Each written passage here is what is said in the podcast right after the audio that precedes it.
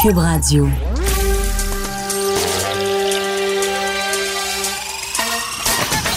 Jean-François Barry. Un été pas comme les autres. Le divertissement radio de vos vacances. Cube Radio. Jean-François Barry. J'ai l'impression que c'était hier que j'entendais ce thème-là pour la première fois et c'est déjà la dernière de la saison estivale. On est le vendredi 14 août, mais on a une belle dernière pour vous, ne vous en faites pas. On a un paquet de sujets bien variés. Je vais quand même suivre la game du Canadien du coin de l'œil pour vous euh, donner un aperçu des euh, pointages et de comment ça se déroule. On vous rappelle que c'est 1-0 pour les Flyers dans cette série. C'est donc un match euh, crucial. On va y aller rapidement en début d'émission. Déjà que Vincent m'a laissé l'émission en retard, mais euh, je pense qu'on va, on va s'étirer à gauche et à droite aujourd'hui. Alors, allons-y gaiement. 87 nouveaux cas seulement au Québec. C'est une très, très bonne nouvelle. Ce sont les euh, données du jour. Aucun nouveau décès non plus survenu dans les 24 dernières heures. On a quand même ajouté trois décès à la liste.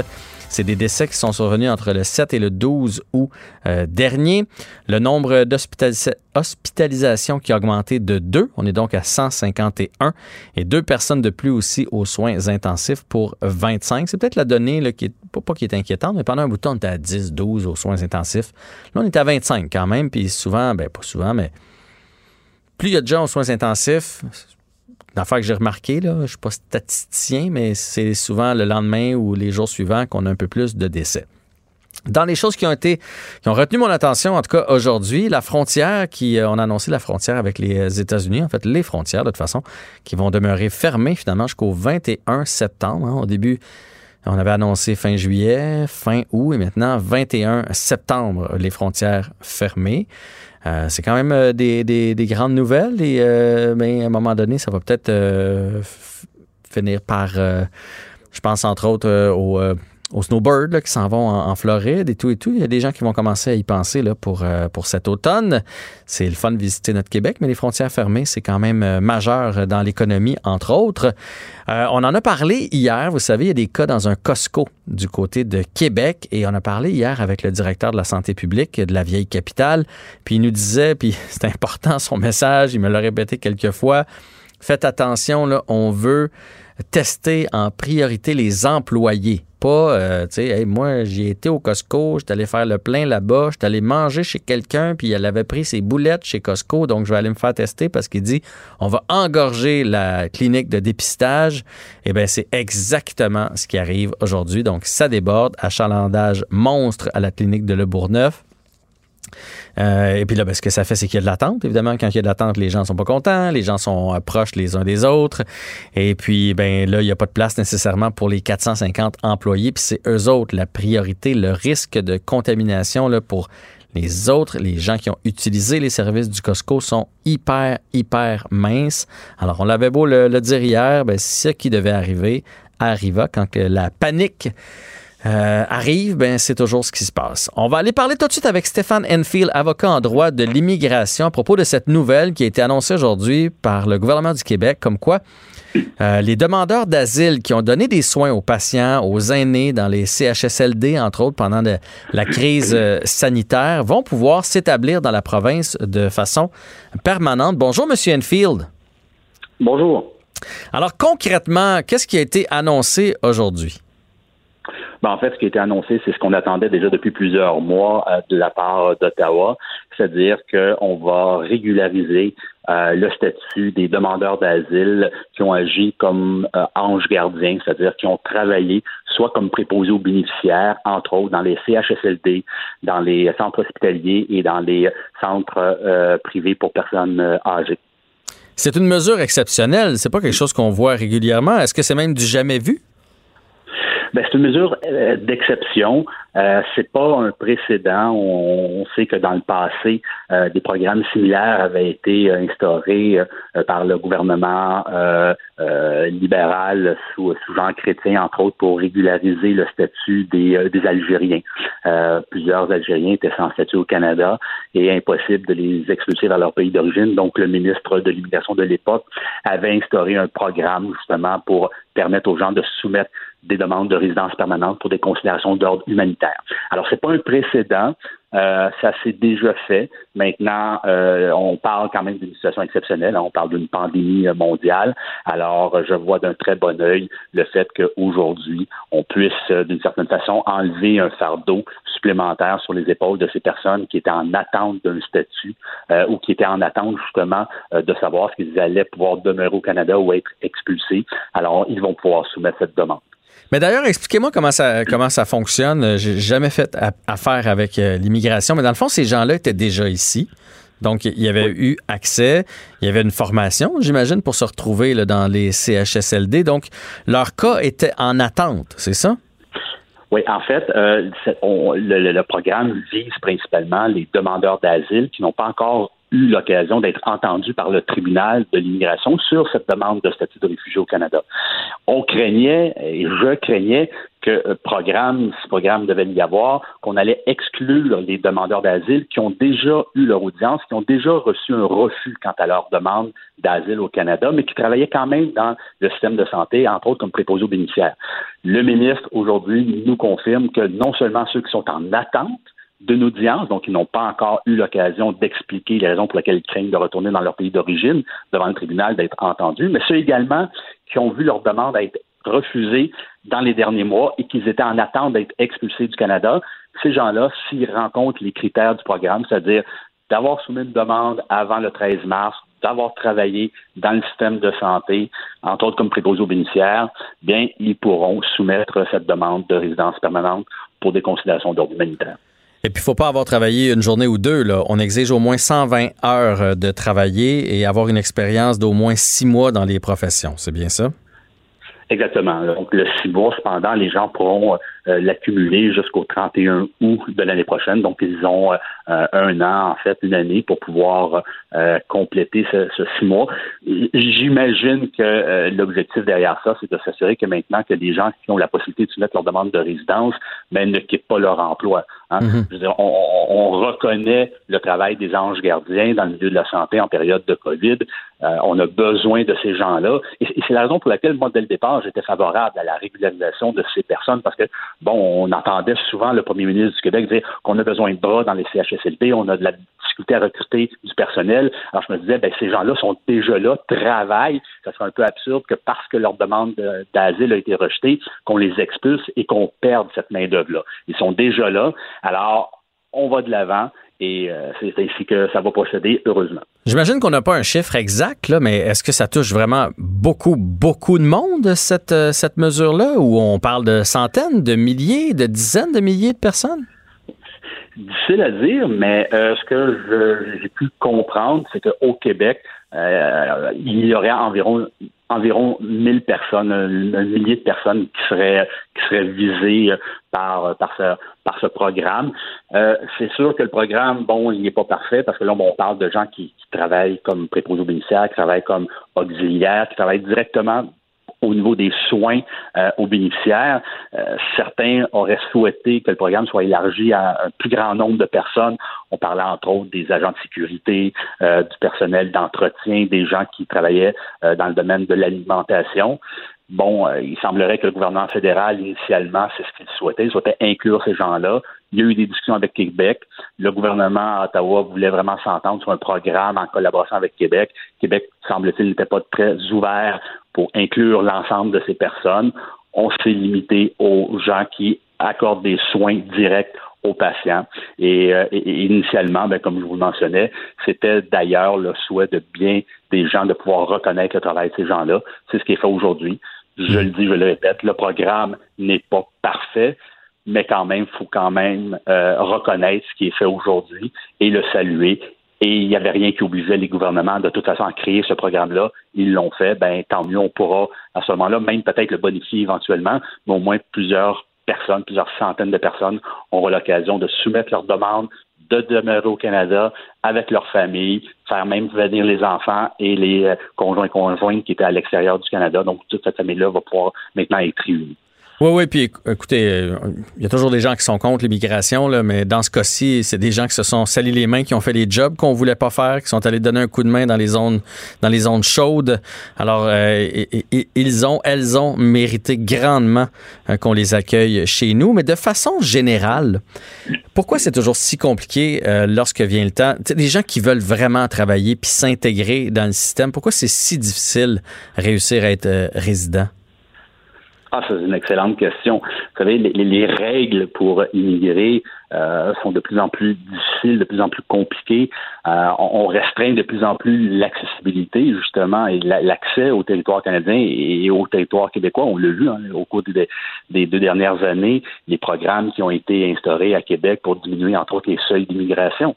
Mais ben, lorsqu'on diminue les seuils d'immigration, bien évidemment, ça, ça, ça, a un impact direct sur les gens qui souhaitent soumettre des demandes, des gens dans certains cas qui, étudient déjà au Québec, qui souhaitent par la suite soumettre une demande de résidence permanente, des gens qui travaillent au Québec, qui souhaitent par la suite faire une demande de résidence. Donc, souvent, ces gens-là ben, se découragent. Euh, les procédures sont longues. Hein, quand on sait que dans certains, dans certains cas, ça peut prendre plusieurs années, hein, 3, 4, 5 ans avant d'avoir une décision. Et on n'est même pas assuré que décision positive il y aura à la fin de ce délai-là. Dans certains cas, les gens attendent 3, 4 ans, ils se font dire non et qu'ils doivent quitter le Canada. Dans bien des cas, ces gens-là parlent français, se sont intégrés, ont travaillé, mhm. ont bâti une famille, les enfants vont à l'école, sont scolarisés.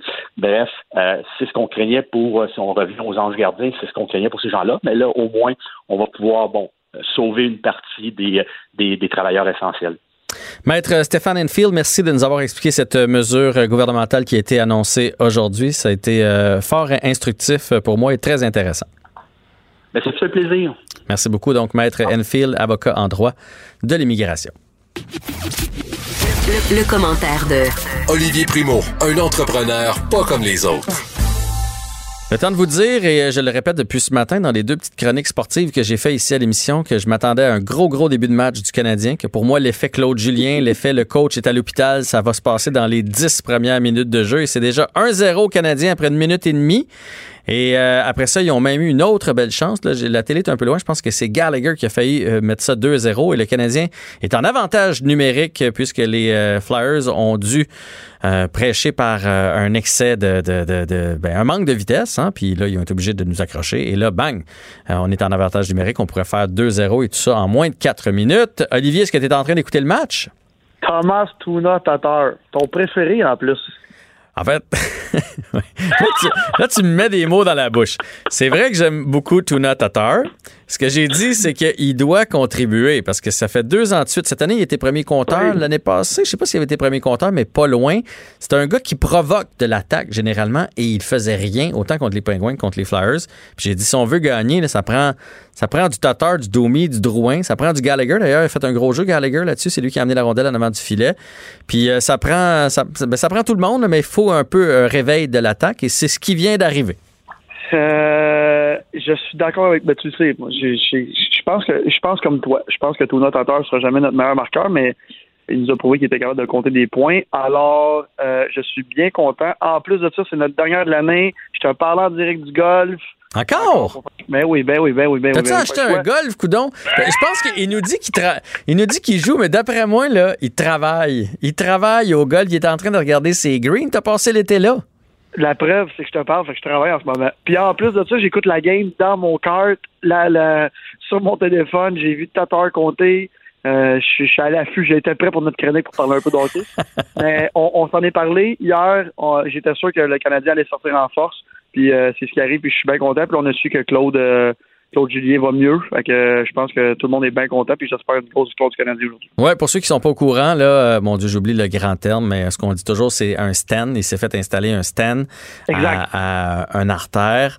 puis ça, c'est une opération qui est somme toute banale là, pour l'avoir vécu avec mon père. Tu te pointes là le matin et ils passent euh, par le poignet ou des fois par euh, l'entrejambe, puis ils vont t'installer ça, puis tu retournes à la maison la, journée même.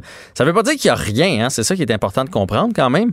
Euh, J'entendais un expert dire, Claude Julien, son corps est malade, on l'a réparé, mais il y a une maladie, là, probablement, donc des, artères commencent à se bloquer et tout et tout. Il va devoir faire attention pour la suite des choses, mais on craint pas pour sa vie à court terme. Et je serais pas surpris si le Canadien euh, réussit à aller un peu plus loin en série, qui se laisse tenter par un retour derrière le banc, même s'il il n'y a personne qui va y conseiller ça, mais c'est quelque chose qui peut arriver.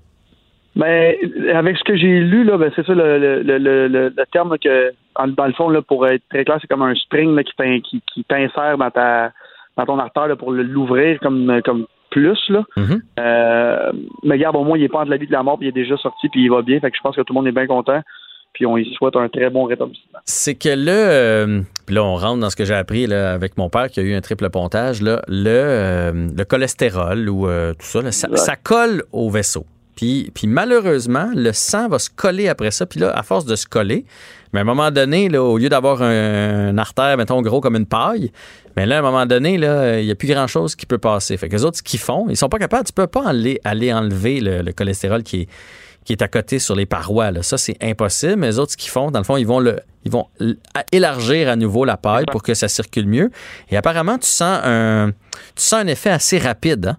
euh, parce que veut pas quand ça circule mieux, au lieu de te sentir plus faible parce que tu sors de l'hôpital, tu te sens plus en forme parce que il y a plus de sang qui serait en ton cœur. Mais mon, mon oncle a eu ça et le problème de ça. Et regarde, moi j'ai 34 ans, je fais déjà du cholestérol, fait qu'il faut vraiment que je fasse attention à ce que je mange et ce que je bois. Beach day, euh, every day, c'est ça que ça fait. exactement. euh, puis je suis pas quelqu'un qui boit beaucoup parce que c'est héréditaire dans ma famille. Et mon oncle a eu le même truc que Claude Julien. Et le problème de ça, c'est que un mois après, tu te sens vraiment plus en forme et tu peux retomber dans tes mauvaises habitudes parce que mm -hmm. tu regardes, va mieux, mais parce que j'espère que Julien euh, va pas faire ça, puis il va revenir en arrière du banc, puis il va nous faire gagner. Parce que là, je sais pas si tu écoutes la télé, mais là, je regarde sur le, le téléphone à mon ami, puis on a encore une, une, bonne, une bonne chance de marquer. Je pense que le Canadien va, va écraser euh, Philadelphie aujourd'hui. Ah ouais, hein? Un, ouais, ouais, un, moins un 3-0, 3-1. Une bonne, bonne game. On va faire du bien. Ben, j'irai, j'irai avec ça aussi. Ça va mettre la série 1 à 1. On s'entend que si on l'échappe aujourd'hui, dirais que les carottes sont cuites, là, parce qu'à 2-0, sans ton entraîneur en arrière du banc, parce que là, on a beau dire, j'ai entendu plein de monde dire, ça changera rien, Kirk Muller, euh, c'est la même stratégie. Oui, je comprends, là, mais l'entraîneur, ça demeure l'entraîneur, c'est lui qui décide qui, envoie sa glace, qui, fait, quel match-up il fait, tout ça. Fait que arrêtez de me dire que ça change rien, on ne doit pas y donner 5 millions par année pour le fun à Claude Julien, là. Fait que oui, il y a une petite différence, puis à 2-0, c'est là que tu as besoin euh, du, capitaine du bateau, puis là, il n'est pas là, le capitaine du bateau. Quoique Captain Kurt est un très bon euh, remplaçant, je pense, puis les joueurs ont beaucoup de respect. Puis on n'en parle pas assez souvent de nos assistants coachs. On a toute un, toute un, une équipe d'assistants coachs à Montréal. Euh, puis je, t'en ai parlé souvent. je ne suis pas un grand fan de Claude Julien, mais écoute, Kurt Murder, tu peux pas pas l'aimer. Je veux dire, il a tellement eu le, le, CH euh, tatoué, puis il l'a encore. Fait que je pense que les, joueurs doivent être, euh, doivent être bien contents pour jouer, de jouer pour lui en, ce moment. Puis il a dû faire tout un speech de motivation aujourd'hui. Je suis pas inquiète pas tout pour pour Kurt Muller puis le Canadien. Ah, moi, je suis sûr que ça va sortir. Je suis certain que Claude Julien a fait quelque chose. Je suis certain qu'il a envoyé un mot, qu'il a, a, enregistré une vidéo euh, euh, avec son téléphone. Ça, ça, ça, se peut pas que, surtout si ça a l'air qu'il est quand même assez en forme, là, je peux pas croire qu'il a laissé sa gang euh, dans le vestiaire à s'arranger entre eux autres. Je suis certain qu'il y a eu un petit quelque chose. Exact, on s'en est parlé hier, je suis pas mal sûr que arrivé. Bon, ben laissons le match du Canadien. De toute façon, je vais en reparler tantôt. On va faire un résumé de la première période avec Jean-Philippe Bertrand de TVA Sport. Parlons à la place euh, du fait qu'on pourrait éventuellement aller dans des dépanneurs et qu'il n'y aurait plus personne pour nous servir dans le dépanneur. Exactement. Ben, c'est déjà commencé là, dans, plusieurs euh, épiceries, grandes surfaces, Walmart de ce monde. Euh, c'était beaucoup plus dans les grandes villes, dans les centres-villes des grandes villes surtout.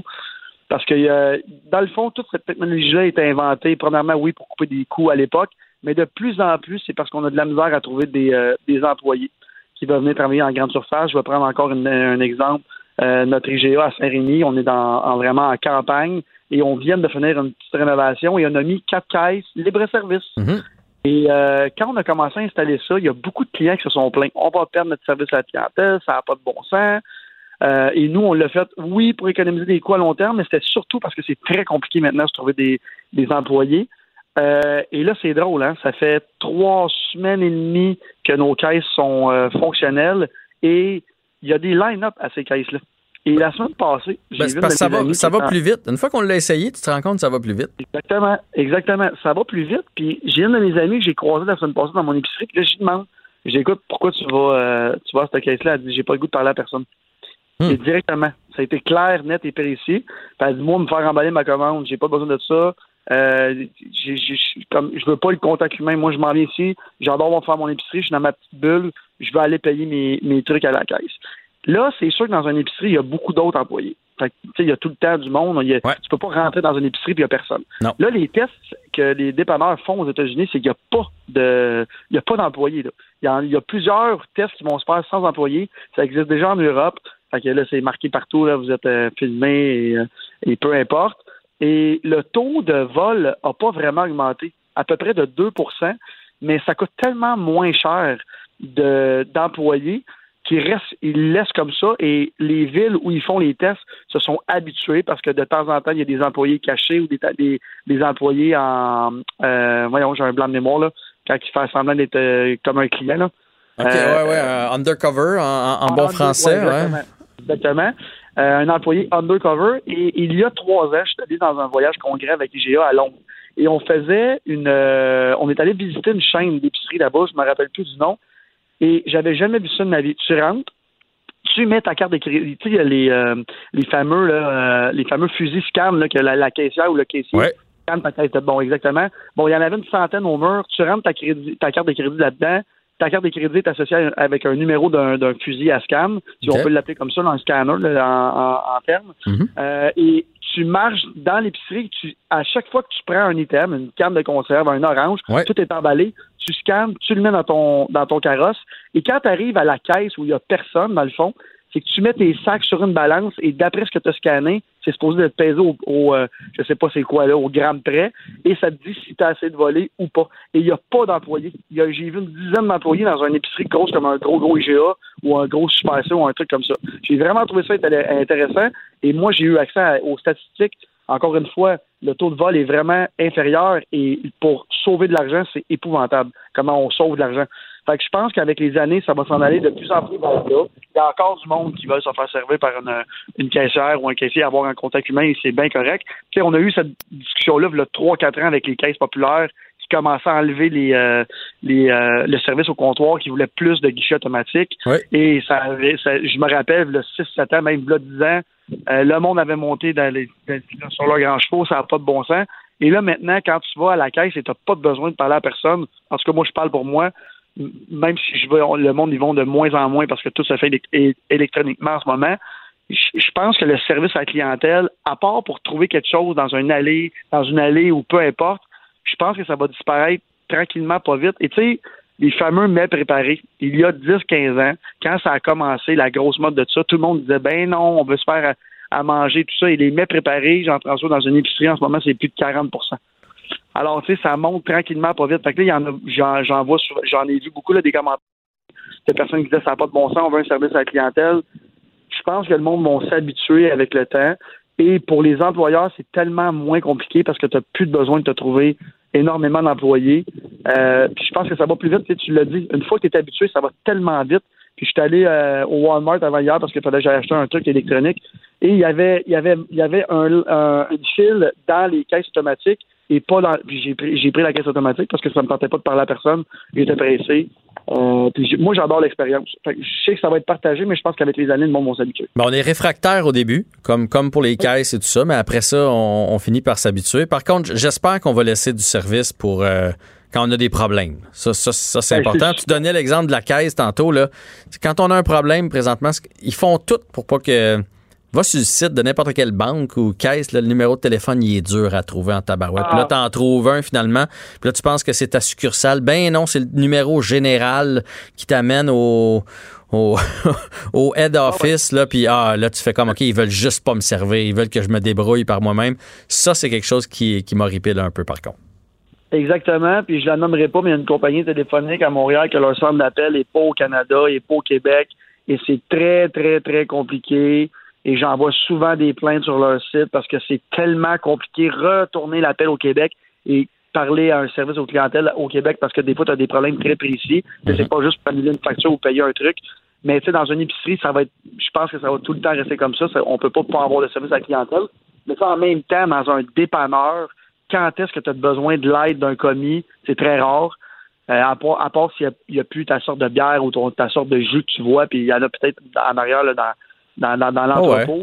Mais c'est ça. Mais à part ça, je pense que dans les grandes surfaces, tranquillement, pas vite, on va s'en aller là. Mais les dépanneurs, j'ai bien hâte d'essayer un dépanneur parce que ça va sûrement arriver. Parce que c'est la chaîne euh, américaine euh, Circle K que Couchetard a acheté qui a essayé ça en ce moment. Fait que ça va sûrement arriver au Québec ou au Canada bientôt. J'ai hâte d'essayer ça. Ouais, ça va quand même être spécial la première fois qu'on rentre dans un dépanneur puis qu'il n'y a personne. Personne, personne. Hey. Ça, on va chercher le commis, me donner la clé des toilettes en maudit. En passant, c'est 2-0. Un but de Kéké.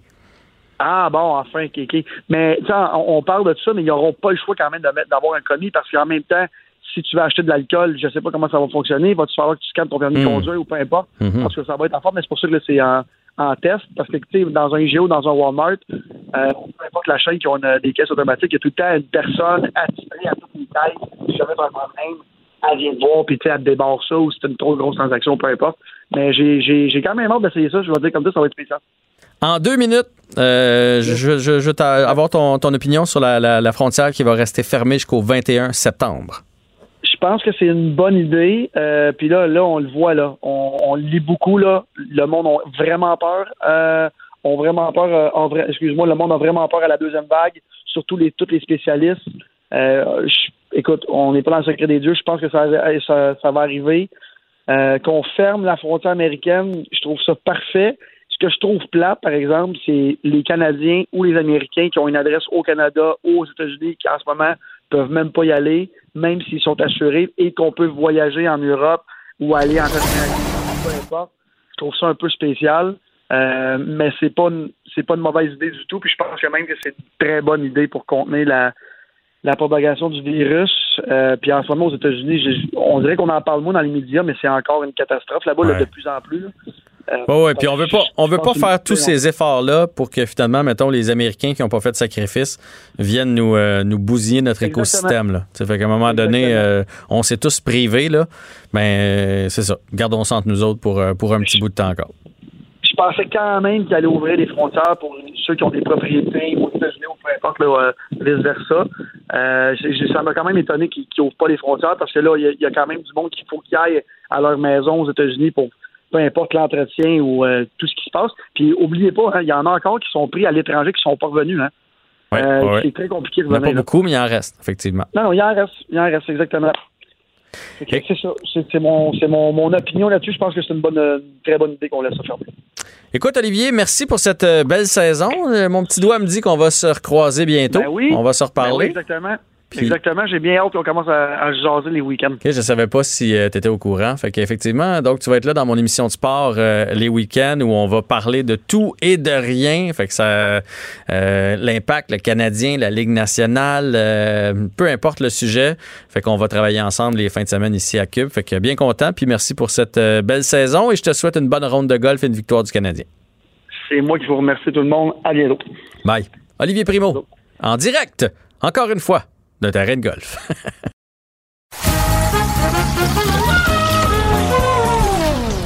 Ben non, il n'y a pas de quiz. Mais Jean-François vous donne quand même les réponses à vos questions. Cube Radio. Un été pas comme les autres.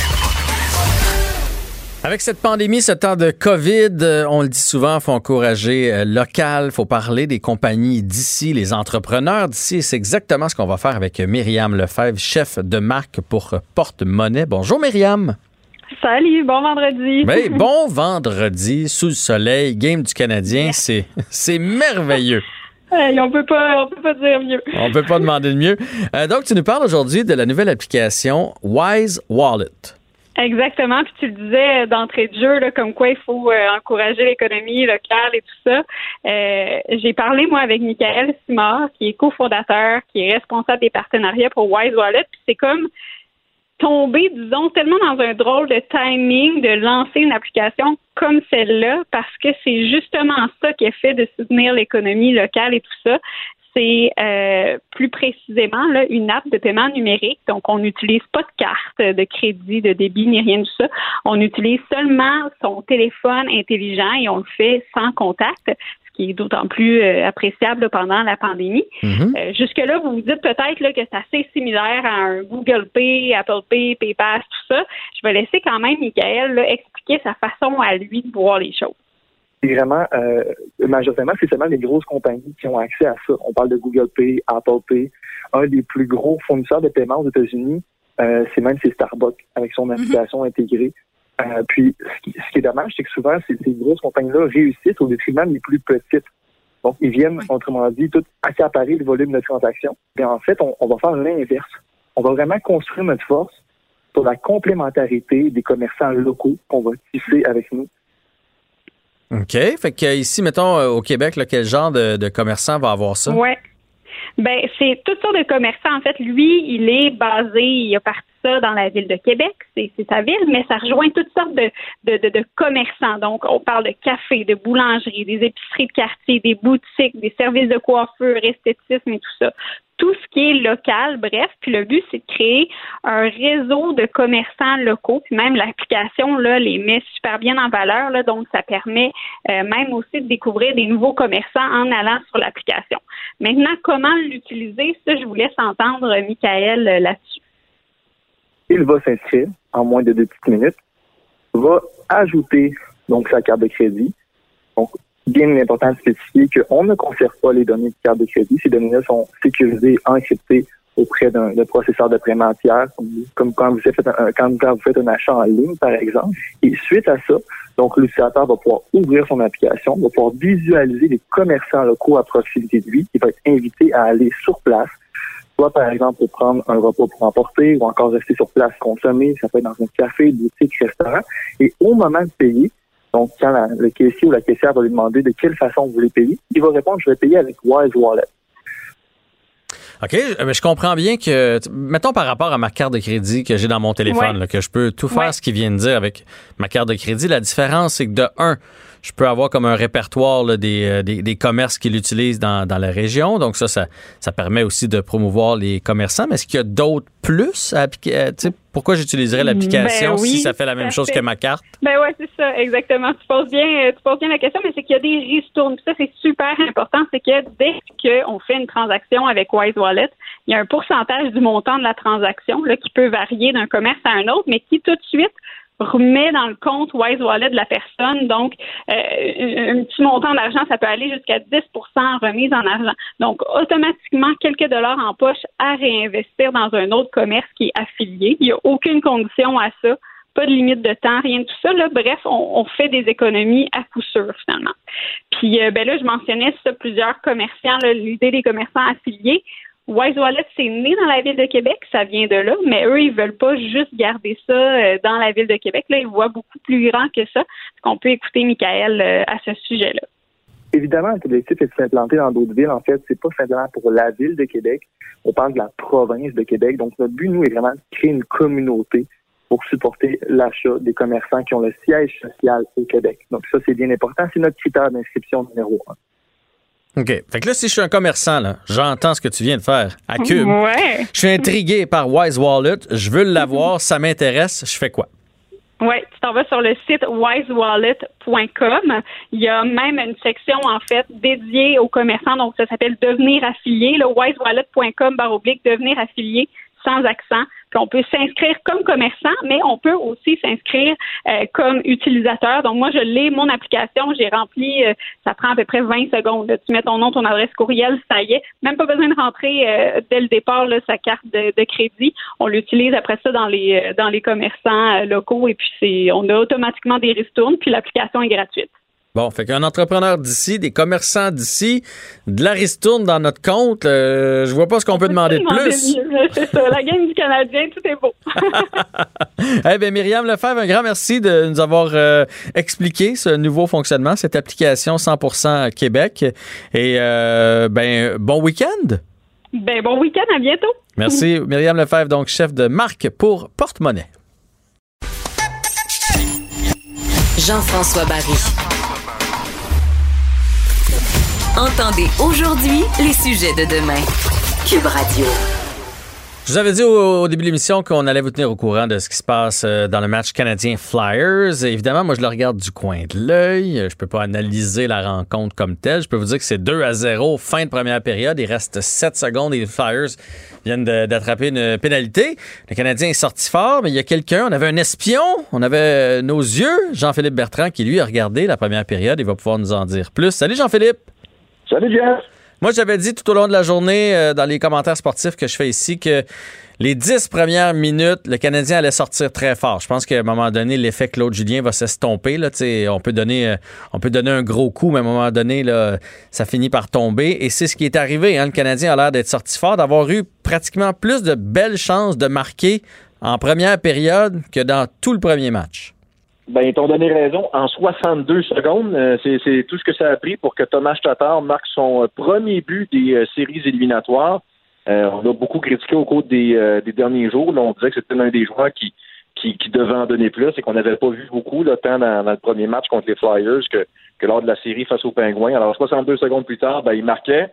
Euh, un peu plus tard dans la période, Max Domi, qui récolte une première mention d'aide, s'est fait complice en compagnie de Jonathan Drouin euh, du but de Yasperi Kotkaniemi, qui a marqué un but euh, comme il nous en a habitué depuis le début des séries, c'est-à-dire un but au pic et à l'appel dans, dans l'enclave et s'est emparé du d'une rondelle libre pour faire 2 à 0. Euh, tu parlais de, la punition Flyers. Là. Il y a Max Domi qui, venait tout juste de s'échapper. Alors, il a forcé euh, cette pénalité-là. Alors, euh, c'est une bonne première période pour le Canadien. Et ce qui est le fun, c'est que les, joueurs qui devaient en donner plus en ont donné plus. Je t'ai parlé de Drouin, je t'ai parlé de Tatar, je t'ai parlé de Domi. Est-ce que je me trompe sur les chances de marquer? Ah ben, je viens de voir, là, on voit les, résultats des, des, lancés. 16 lancés par le Canadien contre 6. Fait que donc, j'avais pas la berlue de ce que j'ai vu. Le Canadien a passé beaucoup de temps autour du euh, gardien euh, Carter Hart des Flyers de Philadelphie. Oui, tout à fait. Euh, et, tu, parlais de l'effet Claude, Claude Julien. Là.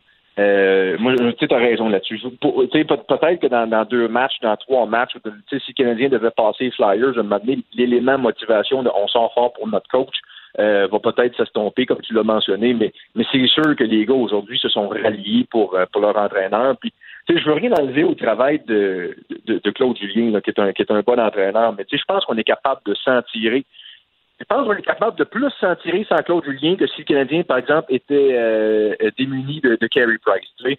euh, on dit, écoute, il y avait quatre, quatre entraîneurs derrière le banc. Tu avais Claude, tu avais Kurt, tu Dominique Duchamp, tu avais euh, Luke Richardson, plus Stéphane White qui est en haut dans les estrades. Alors, euh, tu sais, ça faisait bien les entraîneurs. Alors, je pense qu'à court terme, on est capable de se débrouiller sans, sans Claude. Puis, tant mieux si les gars ont trouvé le, le, la force de caractère pour, euh, pour, pour, faire ça pour leur coach. Oui, oui, puis ça peut être une motivation. Prenons juste par exemple l'année passée, tu te souviens des Hurricanes de la Caroline, le, ils avaient mis leur espèce de célébration là, à la fin des matchs, puis ils avaient dit on va être proche de nos fans. Puis ils avaient décidé, eux autres, qu'il allait se passer de quoi en Caroline l'année passée. Puis finalement, ça les a soufflés. Oui, après ça, il faut que tu la mettes dedans, puis il faut que tu aies du talent. Mais des fois, c'est le genre d'étincelle dont tu as besoin, puis ça peut transformer le reste de ta saison. Dis-moi, pour les gens qui, comme moi, le ne peuvent pas y suivre euh, seulement le, match sur leur téléphone. Euh, est-ce qu'il y a eu des changements de trio par rapport au match précédent? Est-ce qu'on avait fait des changements à la formation du Canadien? Ben là, de, ce que je comprends, Max Domi semble se retrouver avec, euh, à moins qu'on ait, que, que, deux joueurs, le deux trios différents se retrouvent ensemble. mais si, si je vois, je me fie à ce que je viens de voir là, Max Domi se retrouvait en compagnie de Jonathan Drouin et de, de, Kotkaniemi. Exact. Alors, c'est peut-être le, le, le, seul changement. Sinon, le trio de, Suzuki euh, avec, euh, avec Tatar et euh, Gallagher de, de, demeure le même. Et d'ailleurs, Gallagher a connu une autre grosse période. Là, euh, certains lui avaient reproché peut-être un, peut-être un léger manque d'effort là, lors du premier match. Ça n'a pas été, ça n'a pas été le cas aujourd'hui. Il est sorti en force. Puis, puis alors, écoute, comme je te dis, là, euh, sais peu de mon affaire, là, mais je peux te dire que sur le but de Yasperi Kotkaniemi, et Domi et Drouin étaient avec lui. Fait que, euh, ça sera confirmé, voir si c'était juste euh, une tentative ou, si c'est coulé dans le béton. Ben, tu vois, moi, pas que j'ai reproché des trucs à Gallagher, mais veut, veut pas, il fallait qu'il produise. Je veux dire, c'est un marqueur de 30 buts par année. Tu arrives en série, tu as besoin de buts une fois de temps en temps. Même chose pour Domi, pour euh, Drouin, pour Armia aussi, ça serait le fun d'avoir des nouvelles de lui. Pour Tatar qui a marqué. C'est pas juste, tu sais, c'est pas juste pour chialer pour chialer. C'est qu'à un moment donné, tu as un rôle dans ton équipe. Tu sais, Dano, son rôle, c'est de gagner des mises en jeu, de tuer les avantages numériques, de surveiller le gros trio adverse. Parfait. Si toi, ton rôle, c'est de créer de l'offensive. Moi, je parle pas juste de la mettre dedans, mais créer de l'offensive. Moi, je, moi, je suis un gars qui croit beaucoup au momentum. Puis d'ailleurs, sur le premier but, c'est Paul Byron qui a fait une grosse présence. Euh, il a amené la, rondelle dans, le territoire des Flyers. Ils ont eu des chances, ils ont eu des chances. il a construit le momentum. Il est allé changer. Et finalement, c'est pas son trio qui a marqué, c'est l'autre trio qui suivait. Mais reste qu'on, pour moi, on ne peut pas sortir de l'équation ce que Paul Byron avait fait 30 secondes auparavant. Fait que c'est important que les gros canons du Canadien apportent un peu d'offensive. C'est une bonne observation. Puis si on a un qui connaît des bonnes séries, on, s'entend pour dire que les, deux dernières saisons n'ont pas été évidentes pour, euh, pour Paul Byron. Euh, rappelle-toi la, la commotion cérébrale suite au combat contre Mackenzie Weger. Puis, euh, écoute, bien ben des blessures, là, mais honnêtement, cette année, là, il est très impressionnant en série, en séries éliminatoires. Puis, tu fais bien de, de mentionner ce, ce, cette fin de présence symbolique menée au, au premier but du, du Canadien. Donc, ben, je trouve qu'on n'en parle pas assez de Paul Byron. Euh, on a trouvé des, héros obscurs un peu dans la série contre les Pingouins, mais pour moi, là, Paul Byron est un élément, élément, clé du Canadien. On peut le mettre à toutes les sauces. Sa vitesse fait reculer les défenseurs adverses. Puis moi, je l'ai dit à un paquet d'amis, si Nick Crosby, là, il aurait aimé ça l'avoir sur sa troisième ligne, euh, Paul Byron, à la place de ses vieilles jambes. Un peu de vitesse, ça aurait fait du bien aux, Pingouins. Puis tu, sais, tu parles de, toutes les sauces à laquelle on sert de, Paul Byron. Là. Euh, Dieu sait que que l'infériorité numérique du Canadien a été euh, a fait la job dans la série contre les Pingouins. Euh, c'est que Paul a été, euh, extraordinaire là-dedans dans ces fonctions-là, tout comme un Suzuki, euh, tout comme un Philippe là, les, les monos, il était pas au banc des, des, punitions. Fait que non, Paul, Paul Byron, puis tu sais, c'est le fun parce que c'est un, un adjoint, c'est un assistant, puis puis les, sans dire qu'il n'avait pas donné raison à ses patrons de donner la lettre au cours des deux dernières années, les, les, les blessures l'ont vraiment ralenti. On fait de lui, sans dire un joueur marginal, là, mais on tendait à, à, l'oublier. Je suis content de voir que, que Byron en donne plus. Euh, moi, celui que j'ai hâte de voir, c'est Joe Alamia. C'est à peu près le mhm. seul qui ne s'est pas réveillé ou qui nous a rien montré. Là. Ceux, ceux qui ont connu des matchs difficiles sont revenus. Euh, je t'ai parlé de Tatar tantôt. Euh, Tony me semble beaucoup plus euh, impliqué euh, aujourd'hui. Jonathan Drouin, ben, était cherché une mention d'aide, avait quand même marqué dans la série face, face aux Pingouins.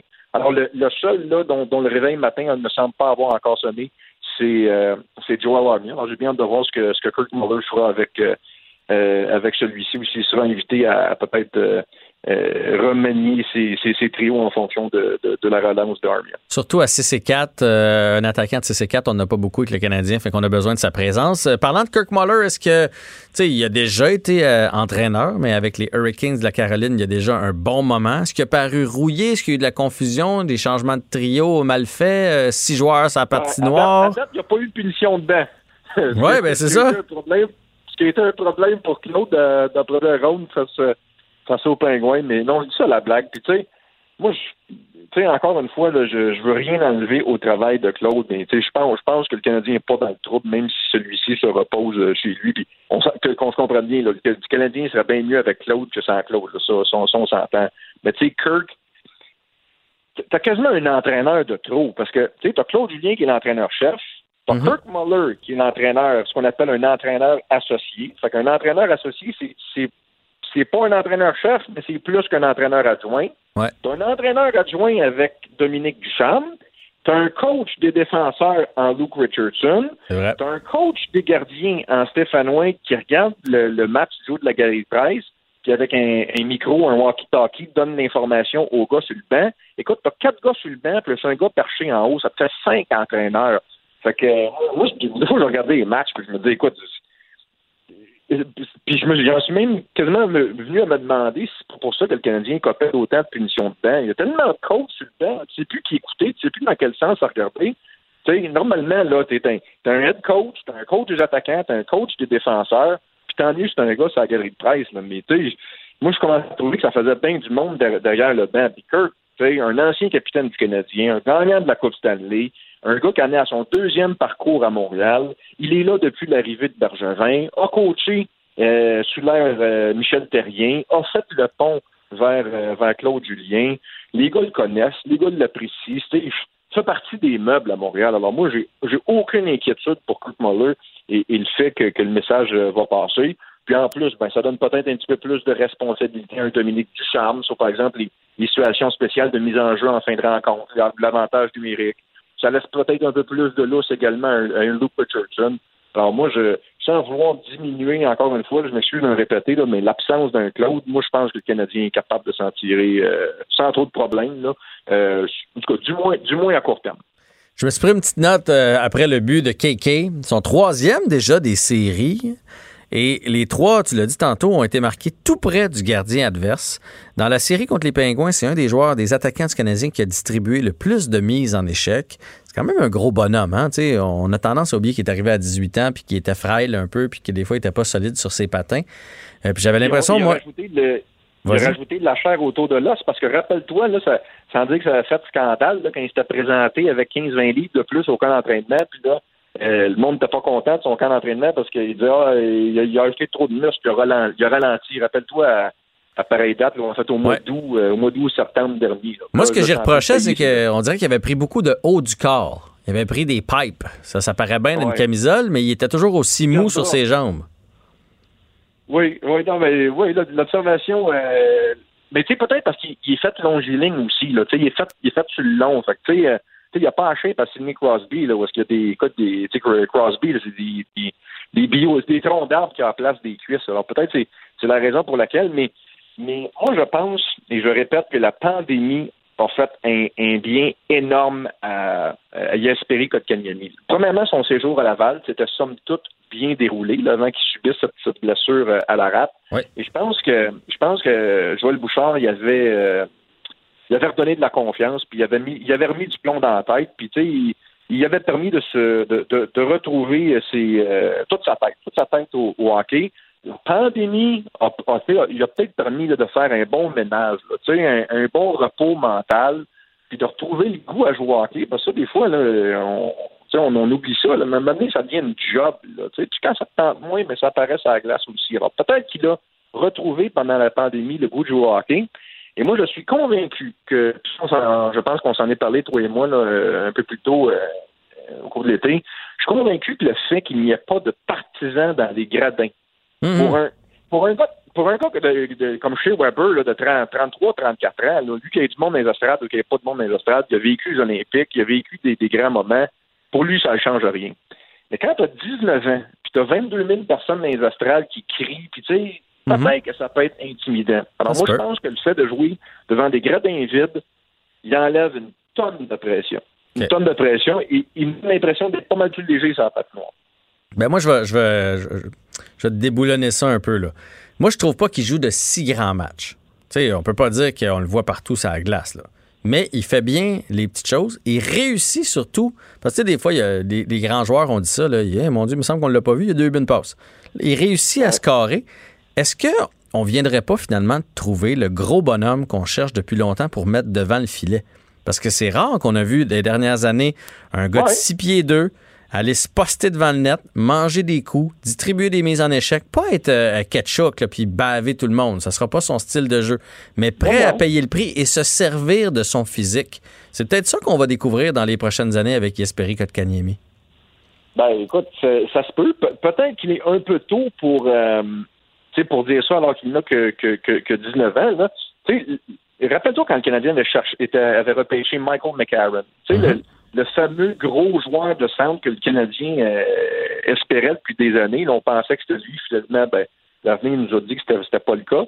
Écoute, peut-être. Peut-être que, que, que, que, ce sera le cas avec Yasperi Kotkaniemi. Quoi que c'est quand même un troisième au total. C'est pas, un, pas un joueur marginal. Écoute, ça se peut. Non, mais je dis pas qu'il va devenir un plombier. C'est pas ça que je dis. Là.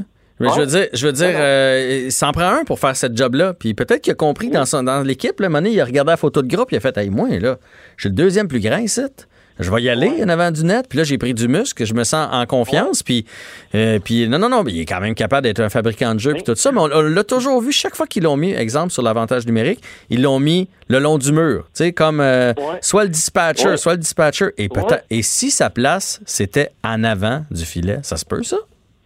Oui, ben écoute, on, on, c'est une discussion, tous les mots qu'on a, là, c'est comme, j'avais pas pensé à ça avant qu'il m'en parle, mais, mais, mais c'est pas fou. Puis, moi, c'est ce que j'appelle la théorie Guy Carbonneau. Allez, regarder les chiffres, les statistiques de Guy Carbonneau chez les Saint-Denis-Chicoutimi dans la Ligue de hockey junior majeur du Québec. C'était des saisons au-dessus de 120 points. C'est un, gars de. C'est un gars de. de, un gars offensif. C'est un mm-hmm. gars offensif, exactement. C'est arrivé dans la Ligue nationale de hockey en 83-84, au début des années 80, là, puis il essaie de marquer encore une fois des, saisons de 120 buts. Puis un moment donné, il a allumé, puis il a dit Voyons, ça marchera pas. Si je veux toffer, si je veux durer dans ce ligue-là, il faut que je me trouve une chaise qui va me permettre de perdurer dans le temps. Et c'est, comme ça qu'il est devenu l'un des meilleurs attaquants à caractère défensif. Peut-être que Jesperi Kotkaniemi, pendant la, pause pandémie, là, en est venu à la même conclusion. Peut-être qu'il s'est dit, sacrifice. Quand je jouais en Finlande, là, j'étais le meilleur, là, puis je scorais, je une cinquantaine de buts par année, puis c'était facile. C'est peut-être plus ça dans la Ligue nationale de hockey. Puis peut-être que son séjour à Laval, sous les ordres de Joël Bouchard, peut-être que Joël il a fait comprendre ça. Jesperi, t'es super bon. Mais la Ligue nationale est la meilleure ligue de hockey au monde. C'est quoi ta chaise? T'es-tu dans la même chaise que Ovechkin? T'es-tu dans la même chaise que, que Connor McDavid? Ou tu serais plus dans une chaise de travaillant? Euh, par exemple, Philippe Dano, je suis convaincu qu'à quelque part, Philippe a eu la même réflexion que ça. Là. M'as-tu essayé de compter 30 euh, buts à chaque année ou je suis venu d'essayer d'en empêcher de s'en faire scorer 30 par année, d'aller chercher mon 4, 5, 6, 7 millions par année? fait, écoute, ton observation est super bonne et peut-être que c'est le fruit d'une réflexion euh, de, de 3-4 mois en temps de pandémie alors que Jesperi Kotkaniemi ne pouvait pas jouer au hockey. Mais écoute. Euh, à suivre, en tout cas, là, il y en a trois. Il y en a trois de marquer de la même façon. Puis à 6 et 2, quand il va être à son apogée, à 6 et 2, 220, le genre, là, ben, il peut facilement faire ce boulot-là. Puis ça n'enlève pas son lancer. pour, euh, pour travailler à duo de l'enclave, il faut qu'il y ait un bon lancer, une belle vision du jeu. Fait que à suivre le développement de Kéké, à suivre le match du Canadien. Imagine ce Canadien euh, bataille Flyers, là, c'est trois buts, c'est quatre buts, c'est cinq buts au bout de tout ça. Là. Euh, quand même bien que ce soit des beaux buts ou pas des beaux buts. Là. Quand, tu vas regarder ces statistiques à la fin de tout ça, on ne regardera pas comment ils ont marqué, on va regarder combien ils en ont marqué. Exact. Jean-Philippe, je te laisse aller pour la deuxième. Merci d'avoir pris le temps pour nous encore une fois aujourd'hui. Et bon match! Jean-François Barry. Un retour à la maison aussi rafraîchissant que votre air climatisé dans le tapis. Radio. Un été pas comme les autres. Le, commentaire de Félix Séguin, un journaliste d'enquête pas comme les autres. Je sais pas si Félix est un fan de hockey, mais euh, je dois dire à nos auditeurs que, parce que je leur ai promis, le Canadien vient de faire 3-0 en avantage numérique, but de Thomas Tatar. Est-ce que tu es un fan de hockey, Félix? Mon Dieu, mon Dieu, mon Dieu, je suis. Sais-tu quoi? Écoute, là, là, tu entres dans un sujet, pour moi, qui est extrêmement délicat parce que je comprends rien au hockey. je, je suis vraiment, euh, je, j'ai honte de dire, mais je de la misère à comprendre c'est quoi un hors-jeu. Euh, je comprends difficilement les règlements. Je mais j'aime ça quand même le regarder, j'aime ça quand même me laisser prendre par, si tu veux, le caractère événementiel d'une performance sportive mais j'ai beaucoup de difficultés, moi, à avoir de l'attachement pour une équipe. Mhm. Mais je peux te dire quand même que les derniers matchs, après euh, une pandémie euh, euh, qui est toujours en cours, ben, je les ai regardés.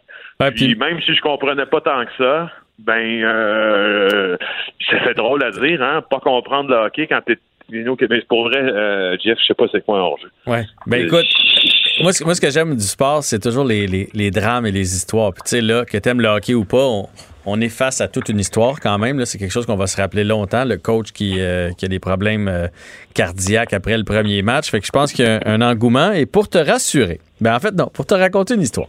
Moi, j'ai un fiston qui joue au hockey, qui joue beaucoup, qui est quand même dans les bons joueurs. Puis, euh, évidemment, on a passé beaucoup de temps dans les arénas. Puis là, tu sais, des fois, les gens nous parlent de, mon fils à moi, puis à ma blonde. Puis à un moment donné, ma blonde a fait une fois que Nathan était couché, parce que des fois, il dit Man, tu me fais honte, là, tu sais, tu connais rien au hockey. Puis là, elle s'est installée, puis elle a dit Chérie, faut que tu m'expliques de quoi. Elle dit Ça fait à peu près quoi? 300 games de hockey que je vois dans les arénas? C'est quoi un hors-jeu? Peux-tu me dire oh. pourquoi il siffle à ligne bleue?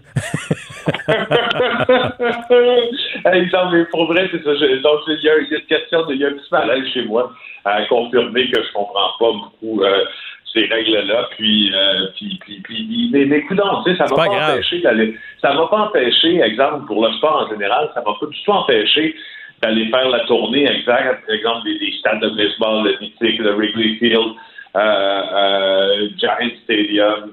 Euh, Boston, on l'a fait aussi. Euh, on est allé voir les Red Sox, on est allé voir les Yankees, on est allé voir du football américain. Donc, tu sais, j'ai quand même fait le, le, le j'aime être dans un stade, j'aime être au centre belle, exemple, si tu veux aller souvent, j'aime ça. Mais pour ce qui est techniquement, si tu veux, me faire commenter un échange, un jeu, Je suis pourri en Cha-. Chacun Je ses, euh, chacun ses domaines, puis je te comprends bien. Moi, je suis, mettons, l'impact. J'écoute du football, mais je peux pas te dire, mettons, l'impact, là, lui, il est à quelle position. Puis ça, pour moi, euh, parce que je viens du hockey, c'est attaque ou défense. là, le, le demi, puis ces affaires-là, je comprends pas ça. Mais ça m'empêche Ah, moi, pas. de- ça m'empêche pas. Une game, une game de soccer, pour moi, quand je regarde ça, moi, tout- tout- on dirait que tout le monde joue pour la même équipe. Je- je- je- On part de loin. on part de loin. là, tu OK.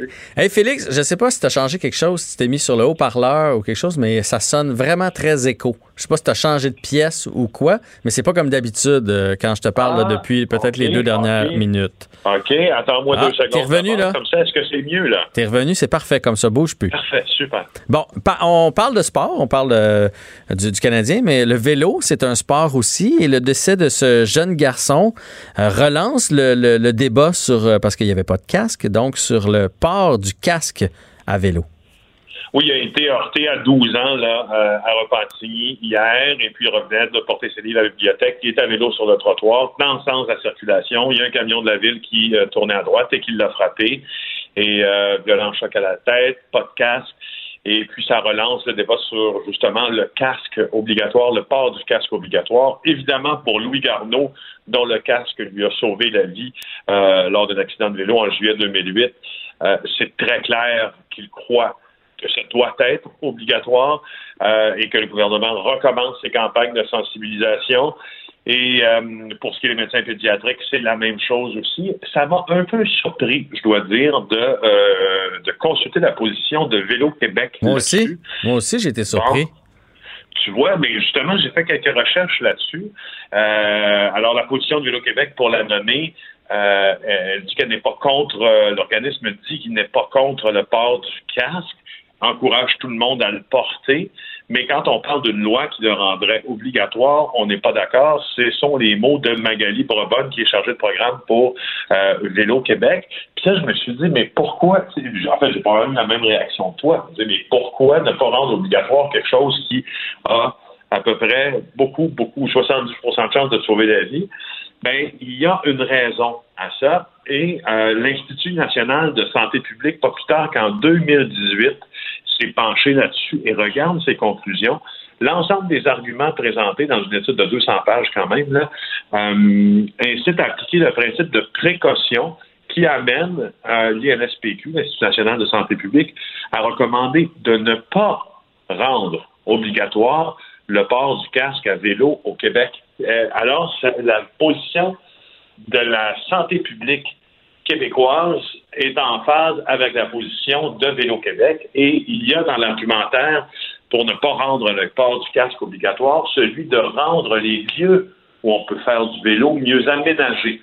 Et donc, ça serait, il semble, euh, moins accidentogène si on avait des meilleurs lieux pour faire du vélo que euh, les casques obligatoires. Tu vois, moi, c'est ça qui m'a surpris. Moi, je suis d'accord qu'il faut, il faut continuer de faire de la sensibilisation, mais l'obliger, je suis pas à l'aise avec ça non plus. Euh, Parce que ça, ça veut vraiment dire que si tu l'as pas, là, tu l'oublies ou ton kid s'empare chez son ami pour avoir une amende ou quelque chose comme ça. Là, puis, ça, je suis pas, à l'aise. Mais ce qui m'a surpris, c'est son commentaire justement sur les pistes cyclables plus sécuritaires. Je veux dire, c'est impossible. Moi, je viens d'un petit village, là, puis je me suis promené dans bien des petits villages dans ma vie. Il peut pas avoir des pistes cyclables qui traversent toutes les villes, tous les villages du Québec. Tu vas aller au dépanneur. Non, ça, tu, raison. tu vas aller, tu sais, je veux dire, moi, mon ami habitait ce qu'on appelait en bas de la rivière à Masquinongé, là, tu sais, je veux dire, je prenais mon vélo puis j'y allais, mais euh, il peut pas avoir des circuits euh, de pistes cyclables partout, partout, partout. On a déjà de la misère à entretenir nos routes, là, fait que je, je trouve que, oui, dans les grandes villes, tout ça, qu'il y a des, qu'il y a des, des pistes cyclables, mais c'est impossible à la grandeur de la province. Ben, je comprends, euh, je comprends ta position. Moi, euh, je peux te raconter quelque chose qui m'est arrivé cet été. Non, en fait, c'est ce printemps. Euh, c'est par euh, au lors des premiers beaux jours là, du printemps, en plein milieu de la pandémie. J'étais avec ma euh, jeune fille, ma plus vieille en fait, et puis nous, on revenait d'une sortie à vélo. Elle avait bien sûr son casque. On était, on avait fait le, le- le pont Champlain, le nouvelle cyclable du pont Champlain, et tout le monde était heureux. Puis euh, ma fille était super contente, une petite, euh, sortie papa et, et elle seulement. Puis on arrive chez nous, puis il y a une entrée, il y a une descente de garage, si tu veux, euh, euh, avec une porte automatique là, qui ouvre et qui ferme quand les véhicules arrivent. Et puis là, moi, je descends vers la porte de garage et la porte commence à se refermer, donc j'arrête avant, et il y a ma plus jeune, ma plus vieille, plutôt, qui prend son élan d'en haut, et je pense qu'elle, je ne sais pas pourquoi, la porte s'ouvre, et elle descend euh, à tombeau ouvert, elle ne freine pas, et elle se cogne en plein front, pleine tête, sur la porte de garage, elle tombe inconsciente, je, la vois je la vois inconsciente par terre pendant quoi? Une dizaine de secondes. C'est un traumatisme incroyable pour pas prendre de courir de aucun risque parce que si elle se relève ensuite, je l'amène tout de suite à Saint-Justine en disant il y a sûrement une commotion cérébrale, même si elle n'avait pas tous les symptômes. Effectivement, elle avait une commotion cérébrale et euh, la pédiatre qui était aux urgences à Saint-Justine me l'a confirmé. Elle m'a dit Monsieur Séguin, si votre fille n'avait pas eu de casque, le choc était extrêmement violent, elle était soit morte ou elle était soit incapacitée pour le restant de ses jours. Alors, ça m'a fait, j'écoute, j'en ai euh, pleuré, Jean-François, de voir ma fille comme ça. Tu vois ta fille est par terre, elle ne bouge pas, là, tu, en 10 secondes, on dirait que ta vie est en train de basculer, mais tout ça. Donc, pour moi, si, si, tu veux rendre le casque obligatoire, tu prêches un convaincu. Euh, cet événement-là m'a confirmé que, que pour moi, en tout cas, ça devait l'être. Mais écoute, je, je, comprends ta position, là, puis je n'ai j'ai pas vécu ce que tu as vécu. Euh, mais puis je le recommande. mes enfants sont obligés de le porter. Là, puis, euh, puis nous, les parents, pour donner l'exemple, on le porte aussi. Là, mais je, préfère la, la, la, position de la, de la sensibilisation avec des témoignages comme le tien que de toujours mettre ça dans une règle. Parce que tu sais, des jeunes qui vont jouer au parc puis qui grimpent sur les modules puis qui finissent par tomber et se blesser lourdement il y en a à chaque année des jeunes qui plongent dans la piscine puis qui se cognent la tête et qui ont des traumatismes. Il y en a à chaque année. Fait qu'à un moment donné, on ne pourra pas tout prévenir non plus. Tu comprends? Fait qu'à un moment donné, de la prévention, fort, fort, fort, fort, fort, recommander, recommander, recommander, mais une loi, pas certain. Bon, ben c'est un, c'est un, c'est un. Et puis là, on va changer de sujet parce que lui, il porte pas de casque, il porte pas grand-chose. Il y a un exhibitionniste du côté du Saguenay. Je l'ai vu, j'ai vu la photo, il est bien à côté sur son pick-up. de toute beauté. Qu'est-ce qu'il fait là? Pour ça je voulais pour notre dernière, Jean-François, je voulais quand même te laisser sur quelque chose de, rigolo, parce que les policiers, euh, depuis mi-juillet, là, ils semblent soient très présents tu as raison quand tu décris la scène, c'est vraiment ça. Alors, il y a beaucoup d'exhibitionnistes qui vont euh, dans un parc, euh, dans les sentiers boisés, là, euh, près de Saguenay. Et l'ancien site du village Saint-Jean-Vianney, c'est reconnu comme un lieu de rencontre pour des personnes qui veulent se livrer à des gestes à caractère sexuel. Puis là, la police intensifie sa présence, puis effectivement, tu vois un gars qui est bien à côté sur sa tailgate de Ford de 150. C'est incroyable.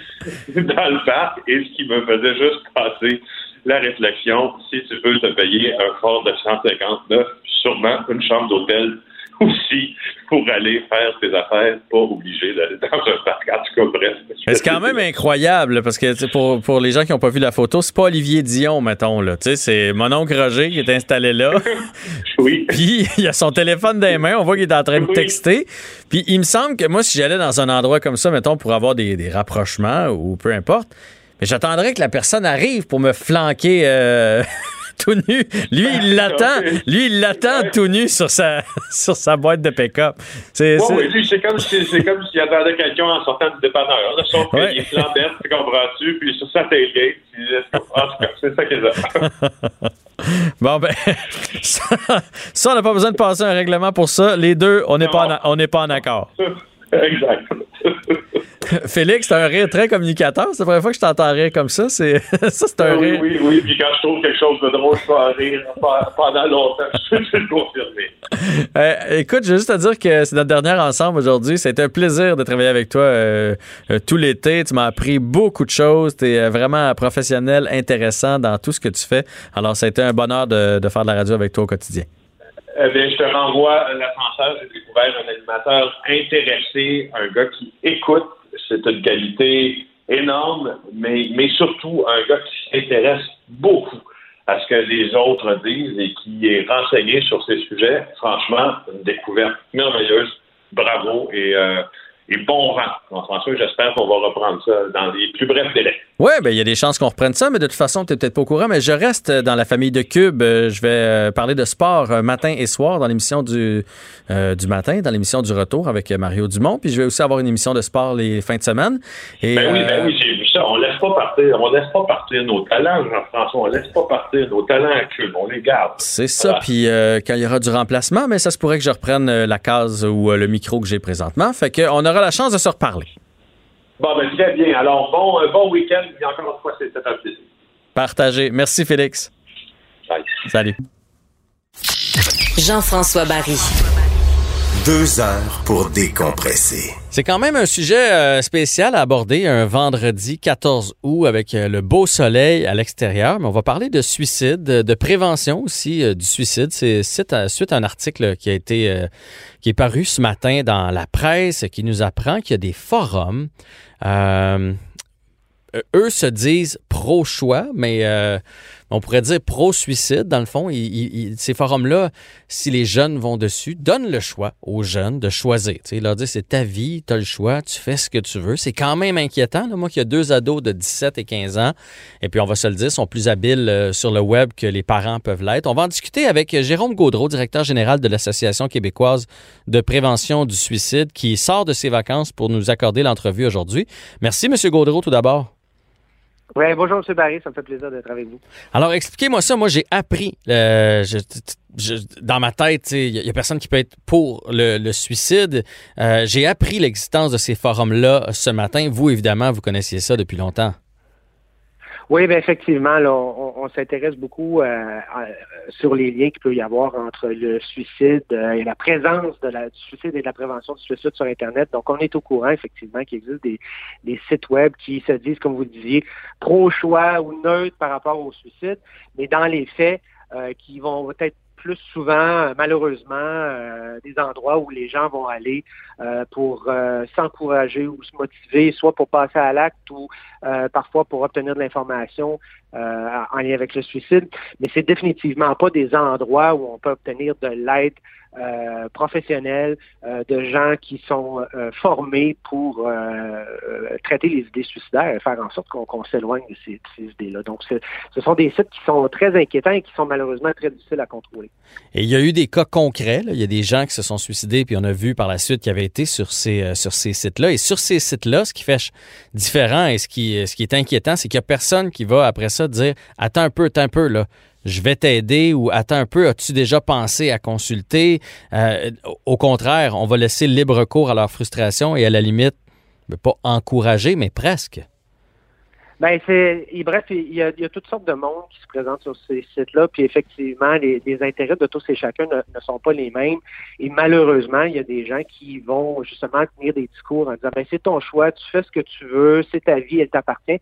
Alors que les gens qui sont suicidaires, malheureusement, ont souvent une perception erronée de la vie. Hein. Mm-hmm. euh, quand on pense à s'enlever la vie, c'est parce qu'on vit un grand désespoir, une grande souffrance, on n'a pas obtenu l'aide euh, qui aurait pu euh, euh nous aider. Euh, donc souvent même, on va aller sur ces sites-là pour aller chercher un peu de réconfort. Puis malheureusement, euh, les gens qui sont là, ben, vont pas nécessairement connaître ou savoir quoi dire pour donner justement apporter réconfort et bien-être euh, aux gens. Alors que dans les faits, les ressources, elles existent, qu'elles soient euh, via téléphone, qu'elles soient euh, en ligne, directement par clavardage, les sites web, évidemment. Euh, toute cette information-là est disponible aussi. Donc, il y a des endroits qui sont sécuritaires. Il y a même des forums de discussion qui existent, qui sont monitorés supervisés par des, professionnels formés, qui sont là pour repérer les personnes qui sont à risque, puis justement leur apporter l'aide qui va être utile. Oui, bien, parlons-en de ces aides-là. Là. on trouve ça où? Les sites s'appellent comment? Est-ce qu'on en manque? Est-ce qu'on est en retard? Parce que c'est vrai que sais, moi, avant, quand j'étais jeune, quand j'étais, puis là, je, trahis mon âge un peu, mais quand j'étais à la polyvalente, on me disait, tu sais, il y, a y a la psychologue à l'école ou le conseiller de la vie sociale que tu peux aller voir si tu as besoin d'aide. Le web n'existait pas. Maintenant, nos jeunes, ils, passent beaucoup de temps avec leur, euh, leur téléphone, euh, leur tablette, euh, leur ordinateur. Ils sont sur le web. Fait faut absolument leur rendre des ressources disponibles en ligne. Absolument. Puis je dois admettre, euh, bien malheureusement, que le Québec, on a été longtemps en retard sur cet aspect-là. Un peu partout dans le monde, il y a différents services de prévention du suicide euh, qui sont disponibles par clavardage, par texto. Euh, et euh, ça a été très, très long au Québec avant qu'on mette la roue euh, en action. mais il va y avoir justement un service de prévention du suicide direct en ligne qui va être disponible au cours de l'automne. Il y a des annonces qui s'en viennent dans les prochaines semaines à cet égard-là. Mais sinon, il y a toujours le tel jeune qui, qui, offre le service téléphonique et par clavardage disponible 24-7, à la fois pour les jeunes, puis il y a un service pour les parents aussi qui, qui se questionnent, qui voient des choses dans le comportement de leurs jeunes qui s'inquiètent donc, ils peuvent aussi euh, interpeller pour avoir de l'aide. Euh, je pense à une organisation comme Revivre, qui a un forum de discussion aussi pour les gens qui, vivent des troubles de santé mentale, donc pour obtenir du support par les pairs, euh, mais aussi des intervenants qui sont là pour, pour lire, pour écouter, puis offrir, offrir du soutien. Donc, il y a quand même des ressources euh, qui sont actuellement disponibles. Sinon, pour la prévention du suicide en tout temps, 24 heures par jour, 7 jours par semaine, on peut contacter la ligne 1866 appel euh, qui va nous permettre de parler immédiatement à un intervenant spécialisé en prévention du suicide. Donc, on a quand même des ressources qui sont disponibles. Encore, encore faut-il que les gens les connaissent, donc il faut bien euh, les faire connaître, les utiliser. Mm-hmm. puis ça, ben, justement, on parle de, de, de, forums, de sites web, ben, c'est important aussi pour les services d'être présent, d'inonder les réseaux sociaux pour dire aux gens, hey, on, existe, puis euh, tu peux faire appel à nous. Là, j'ai une question un peu tendancieuse, euh, M. Gaudreau. Euh, parce qu'évidemment, quand c'est fait en ligne, on peut retracer l'URL, on peut retracer de où ça vient, cet appel-là. Est-ce que dans un cas en ligne, dans un forum qui, est, qui est régi, euh, si on se rend compte qu'un jeune ou un moins jeune est sur le bord de passer à l'acte, est-ce qu'on va faire des recherches? Est-ce qu'on va appeler la famille? Est-ce qu'on, comprenez-vous ma question? Est-ce qu'on, est-ce qu'on va faire comme, hey, là, c'est sur, le bord d'arriver, il faut intervenir ou on garde ça confidentiel? Parce que si on perd la confidentialité, ça va faire en sorte que les jeunes voudront plus y aller. Fait que c'est comme un, couteau à double tranchant. Oui, puis il y a les questions de, de confidentialité et d'anonymat aussi. Puis la confidentialité, euh, évidemment, euh, bon, les, les, jeunes nous confient des informations. Euh, souvent, veulent pas que ces choses-là soient partagées avec d'autres, mais il y a des limites à ça. Euh, quand on voit que la personne est à risque, que la personne est en danger de passer à l'acte imminent, il y a des gestes qu'on va poser pour s'assurer euh, que du que du des, des, proches soient interpellés, ou même que dans le cas d'une tentative imminente, que les secours, le 911, la police puissent se rendre. On a des, il y a des moyens qui existent pour retracer euh, les appels, donc faire en sorte que si la personne est en danger, on va euh, on va passer à l'acte. Par contre, il faut bien savoir, généralement, quand les gens euh, sont en ligne, nous interpellent, parce qu'ils veulent de l'aide. Mhm. et qu'ils en ont besoin. Donc, généralement, ils sont assez ouverts à ce qu'on leur propose le soutien. Et quand on dit, ben là, ça nous inquiète, on pense qu'il faudrait que tu t'en parles à quelqu'un ou même il faudrait que tu ailles à l'hôpital, donc, effectivement, donc quand les gens euh, interpellent euh, les, ressources d'aide, que ce soit au téléphone ou via les réseaux sociaux ou les sites de clavardage et textos, c'est parce qu'ils sont déjà très ouverts à obtenir de l'aide. Euh, donc, quand on constate qu'il y a un danger ou un risque imminent, on, va leur proposer euh, de demander à un proche de les accompagner euh, vers les hôpitaux, par exemple, où on va annoncer que des secours sont, en route. Et généralement, les gens vont être vont être réceptifs à cette proposition parce qu'ils acceptent de recevoir de l'aide. Mais c'est vrai qu'il y a certains moments où ça va être très difficile. Les gens ne voudront pas obtenir de l'aide. Euh, vont être très difficiles à retracer. On sait que ça peut arriver mais euh, ce sont des, euh, des, cas qui restent relativement fragmentaires dans ces situations-là. Là, j'ai une question à propos de la COVID. Euh, j'ai d'ailleurs lu cette nouvelle-là hier. J'en ai partagé, je l'ai partagé avec mes auditeurs. 50 des gens qui disent que 2020 sera la pire année de leur vie jusqu'à maintenant. Euh, est-ce que vous avez vu une hausse de cas? Est-ce que vous avez appréhendé un peu l'automne? Parce que là, c'est beau, c'est l'été, il fait soleil, euh, la PCU et tout et tout, mais quand peut-être la réalité va rentrer à partir de l'automne, est-ce que c'est euh, le genre de choses que vous appréhendez? Est-ce qu'il y a eu plus de cas depuis le début de la COVID? Ben effectivement, quand le, confinement a débuté au mois de mars, nous, on avait des grandes inquiétudes par rapport à, l'état de situation. On sait que les gens qui sont déjà fragiles euh, pourraient être affectés par euh, des situations comme par exemple une perte d'emploi ou, des situations comme celle-là. Euh, heureusement, on n'a pas constaté d'augmentation des taux de suicide. Du moins, j'ai pas les données les, plus à jour, là, mais du moins jusqu'au 1er juillet, là, il n'y avait pas de variation dans les, données sur le suicide. Donc ça, c'est la bonne nouvelle. Puis on a appris aussi que les, services téléphoniques d'aide ont connu des variations très, très minime. Euh, des fois un peu plus d'appels, des fois un peu moins d'appels, mais on a constaté euh, une présence euh, beaucoup plus grande des idées suicidantes dans la population. Donc ça, c'est la bonne nouvelle. Par contre, puis vous l'avez mentionné, effectivement, on s'inquiète de, ce qui s'en vient à l'automne, s'il fallait qu'il y ait une deuxième vague, qu'on reconfine, euh, qu'on reconfine la population, euh, que des entreprises soient davantage vulnérables, soient obligées de fermer les faillites personnelles, des choses comme ça. effectivement, ça nous inquiète. Donc, on, on, va continuer à être très alerte sur l'état de santé mentale de la population et diffuser des messages euh, dans, dans, dans, ce sens-là. Par contre, il euh, faut reconnaître aussi que les autorités de santé publique sont quand même très, très sensibles à cette situation-là et euh, sont très conscients que s'il fallait qu'il y ait une deuxième période de confinement, qui pourrait y avoir des conséquences importantes sur l'état de la santé mentale de la population. Donc, faudra, euh, faudra en mesure d'être d'être, faudra être en mesure de réagir euh, à ce moment-là aussi là, pour être capable de, de, soigner les gens qui ont, qui ont, qui ont des difficultés dans ce sens-là.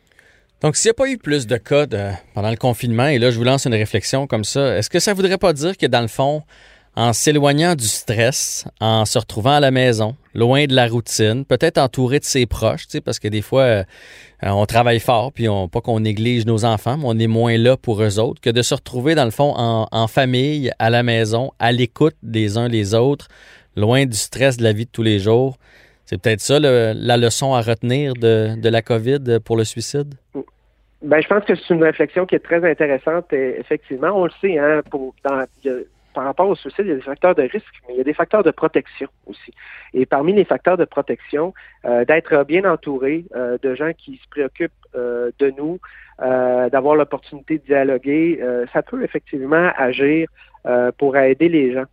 Euh, d'autres euh, d'autres éléments aussi, comme par exemple la PCU, euh, ce sont des mesures qui sont vraiment recommandées dans des situations comme celle-là parce que ça fait en sorte que le stress financier est aussi moins grand dans le cas d'une perte d'emploi. donc tout ça, ce sont des éléments qui peuvent qui peuvent protéger. Puis l'autre élément que je pourrais rajouter aussi, c'est que mm veut, veut pas, ça nous a forcé aussi à se réorganiser. Hein. bon, tout à coup, on est obligé de, on peut plus aller travailler sur, au bureau, donc là, on s'organise à la maison. Euh, bon, il faut faire attention, il faut changer nos habitudes de vie, ben, tout ça fait en sorte que ça occupe l'esprit aussi.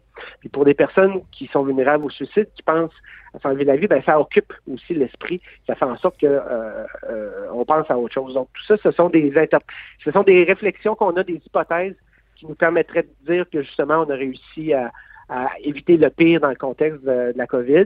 Maintenant, on est loin d'être sorti du bois, puis euh, on va regarder euh, ce qui va se passer cet automne de, très, très près pour s'assurer euh, qu'on ne se retrouve pas dans, une situation qui, qui empire.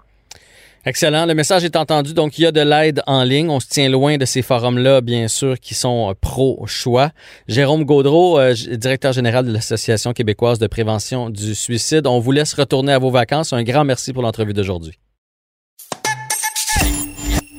Jean-François Barry. Entendez aujourd'hui les sujets de demain. Cube Radio.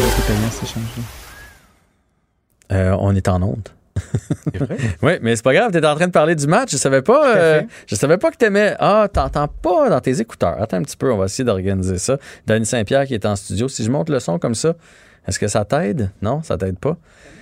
Euh, je pense qu'on a des problèmes avec les écouteurs. Assez dans ceux-là, voir. Change d'écouteurs.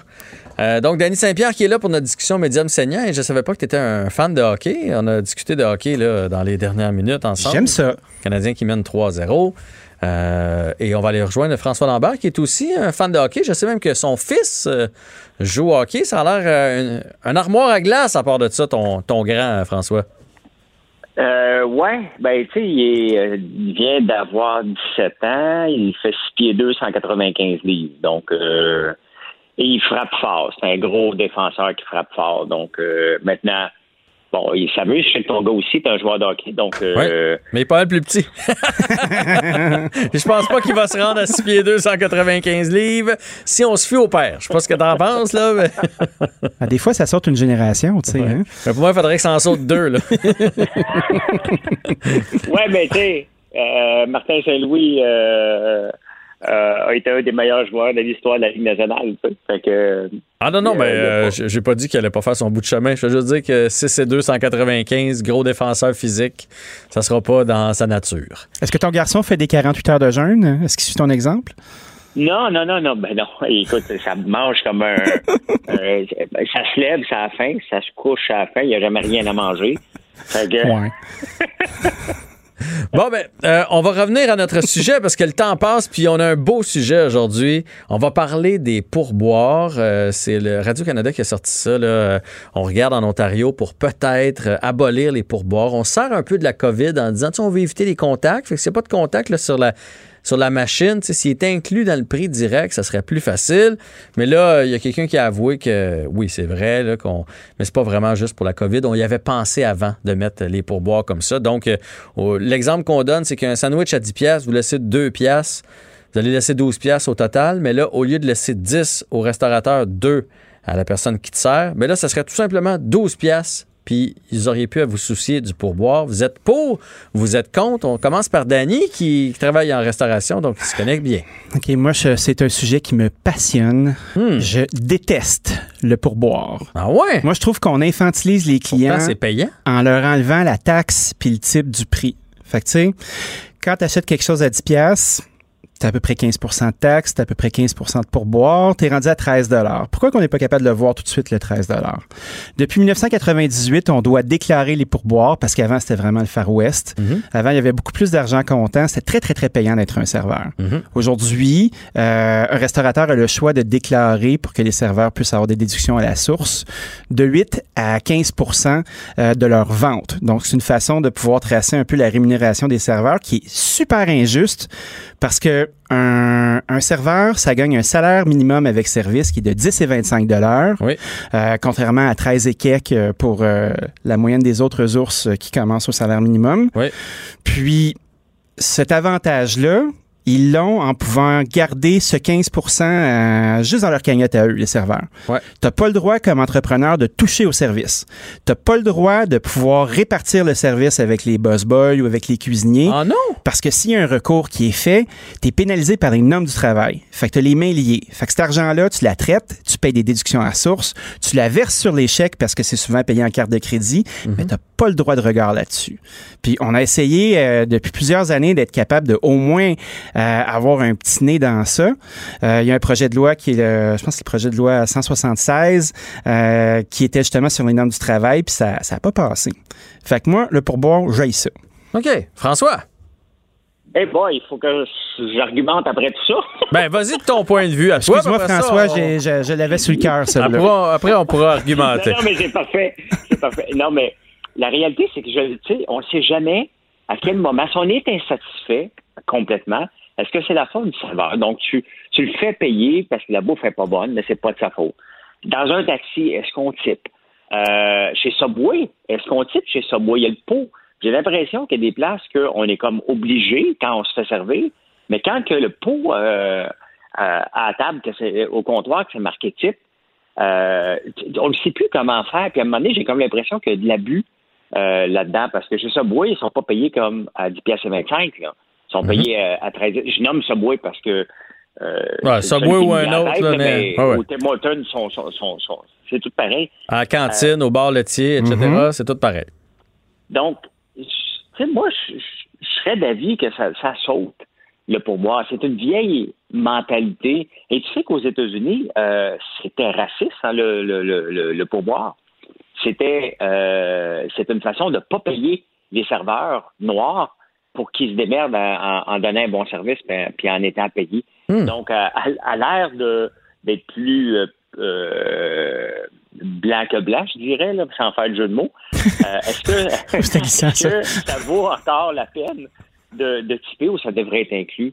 Moi, honnêtement, dans le taxi, je donne tout le temps plus, mais si je paye avec la carte de crédit, ça se peut que je donne juste ce que j'y ai donné. Là. Il- Le tarif était facturé en conséquence de la course.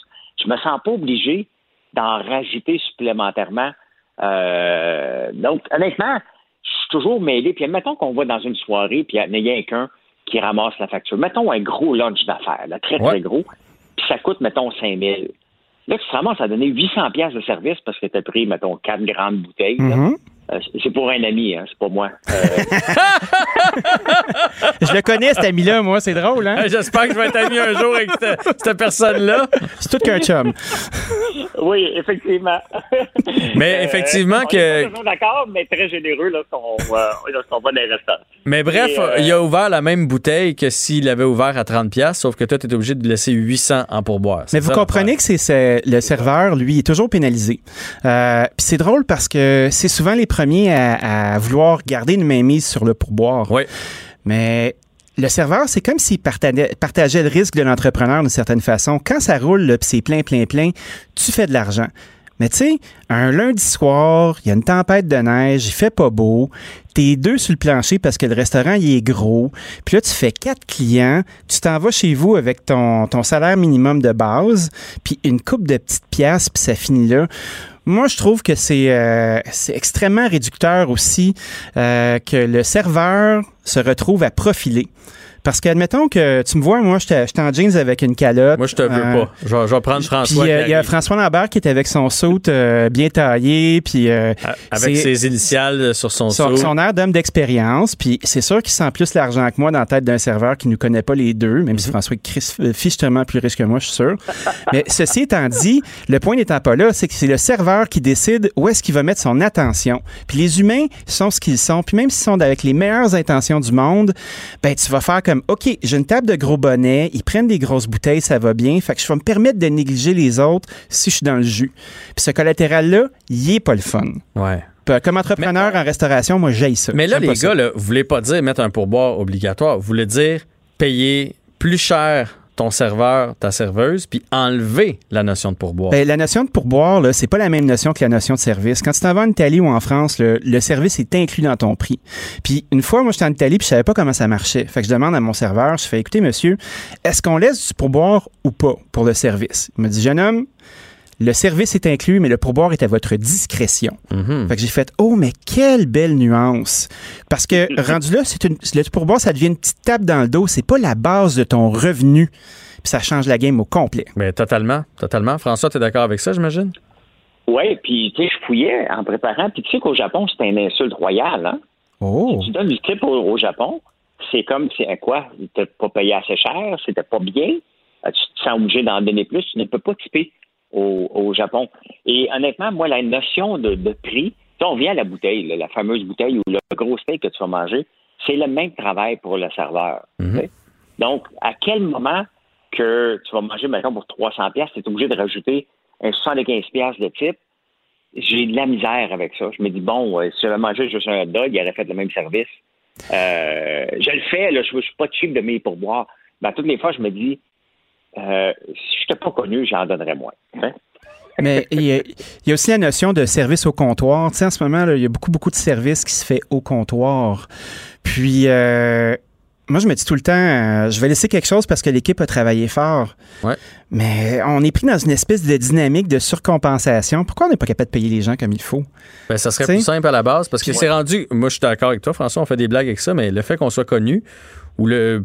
Peu importe, là, on laisse du pourboire des fois juste parce que j'ai eu un mauvais service, là, mais ça me tente pas de me pogner ou quoi que ce soit. Fait que je vais laisser, elle m'a donné son 15 puis je vais déjà laissé je vais 5 acheter la toi? paix? Jamais. Il n'y a personne qui fait ça. C'est bien, bien rare. T'as une coupe de cinglés de temps en temps qui plus- pitch une scène noire sur la table, là, mais c'est parce qu'ils ont le goût de se pogner. le Québécois moyen, là, il proteste pas en ne typant pas. Non, non. Tu retournes plus au resto. C'est ça que tu vas faire. mais tu le dis à tout le monde. Tu le dis à tout le monde, mais tu laisseras pas moins de pourboire si elle est venue te voir la serveuse euh, 40 fois versus 4 fois, puis que ça a été long, puis etc. Tu feras aucune différence dans ton pourboire. Un, un serveur aussi, c'est un vendeur. Puis euh, des vendeurs, on en croise euh, dans les magasins de meubles, dans les concessionnaires d'auto, dans les gens qui te font du service en général.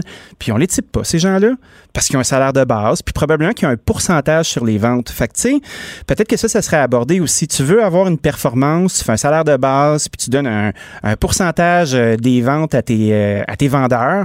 Puis probablement qu'on aurait une dynamique intéressante, mais qui serait pas sur le dos du client. Exact. Euh, tu, tu viens de marquer le point, euh, Danny. Ah. Déjà, tu Honoré. marquer dans 15 minutes parce que tu vas encore tout gagner, là. Mais là, tu viens, de- tu viens de marquer le, Ouais. point, le point gagnant de tout ça parce que tu as raison. Tu sais, quand tu nous proposes une bouteille de vin ou peu importe le steak, là, la fameuse steak, qui gardait pour toi, là, OK? Ah ben oui, il Je- t'attendait. je je, je le gardais pour toi. Tu dis, hey, il l'a gardé pour moi, je vais le prendre.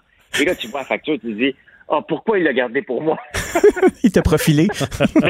mais, non, mais c'est ça. C'est, ben, c'est un ami. Euh, mais un ami qui profile la facture pareil à la fin. Mais, t'as raison. Tu sais, c'est des vendeurs. Et leur job, c'est de nous, de nous, de nous, de nous faire consommer le plus possible sans que ça devienne dépasser la limite, comme un bon vendeur aussi. Mais euh, tu as raison. si on le fait l'inverse, moi, honnêtement, c'est ça me dérange un gros repas juste parce que tu as ouvert des choses chères que tu es obligé de typer comme un mongol. Euh, ça m'a toujours dérangé cette partie-là. Puis à la fin, ça reste que c'est un travail d'équipe. Et tu l'as dit, je ne le savais pas. Euh, je pensais que ça se partageait les pourboires. J'ai l'impression que tout le monde partageait ça.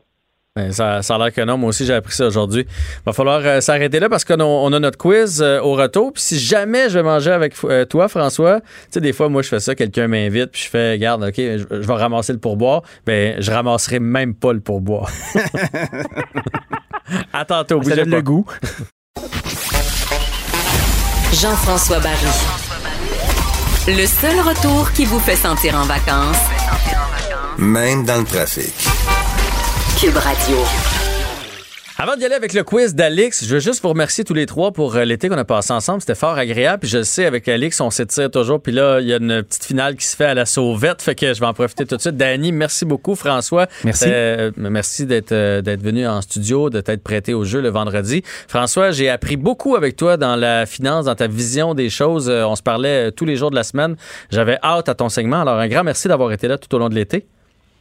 Merci, Jean-François. Tu m'écouteras maintenant avec euh, Geneviève Peterson à 2h50 tous les jours. Bon, ben c'est parfait ça. Et Alex, euh, Alex aussi, merci euh, de tes chroniques le lundi, mercredi et vendredi. Ça a été fort agréable. On est allé dans toutes sortes de zones et mon moment marquant avec toi, ça restera lorsqu'on a entendu ensemble, tu te souviens, le, l'hommage de la maman, j'oublie son nom, qui a perdu ses deux filles cet été et on devait aller avec ta chronique par la suite. Puis on a comme on n'était pas capable de continuer, donc on a changé notre fusil d'épaule. Alors, un grand merci pour ta collaboration cet été, Alix.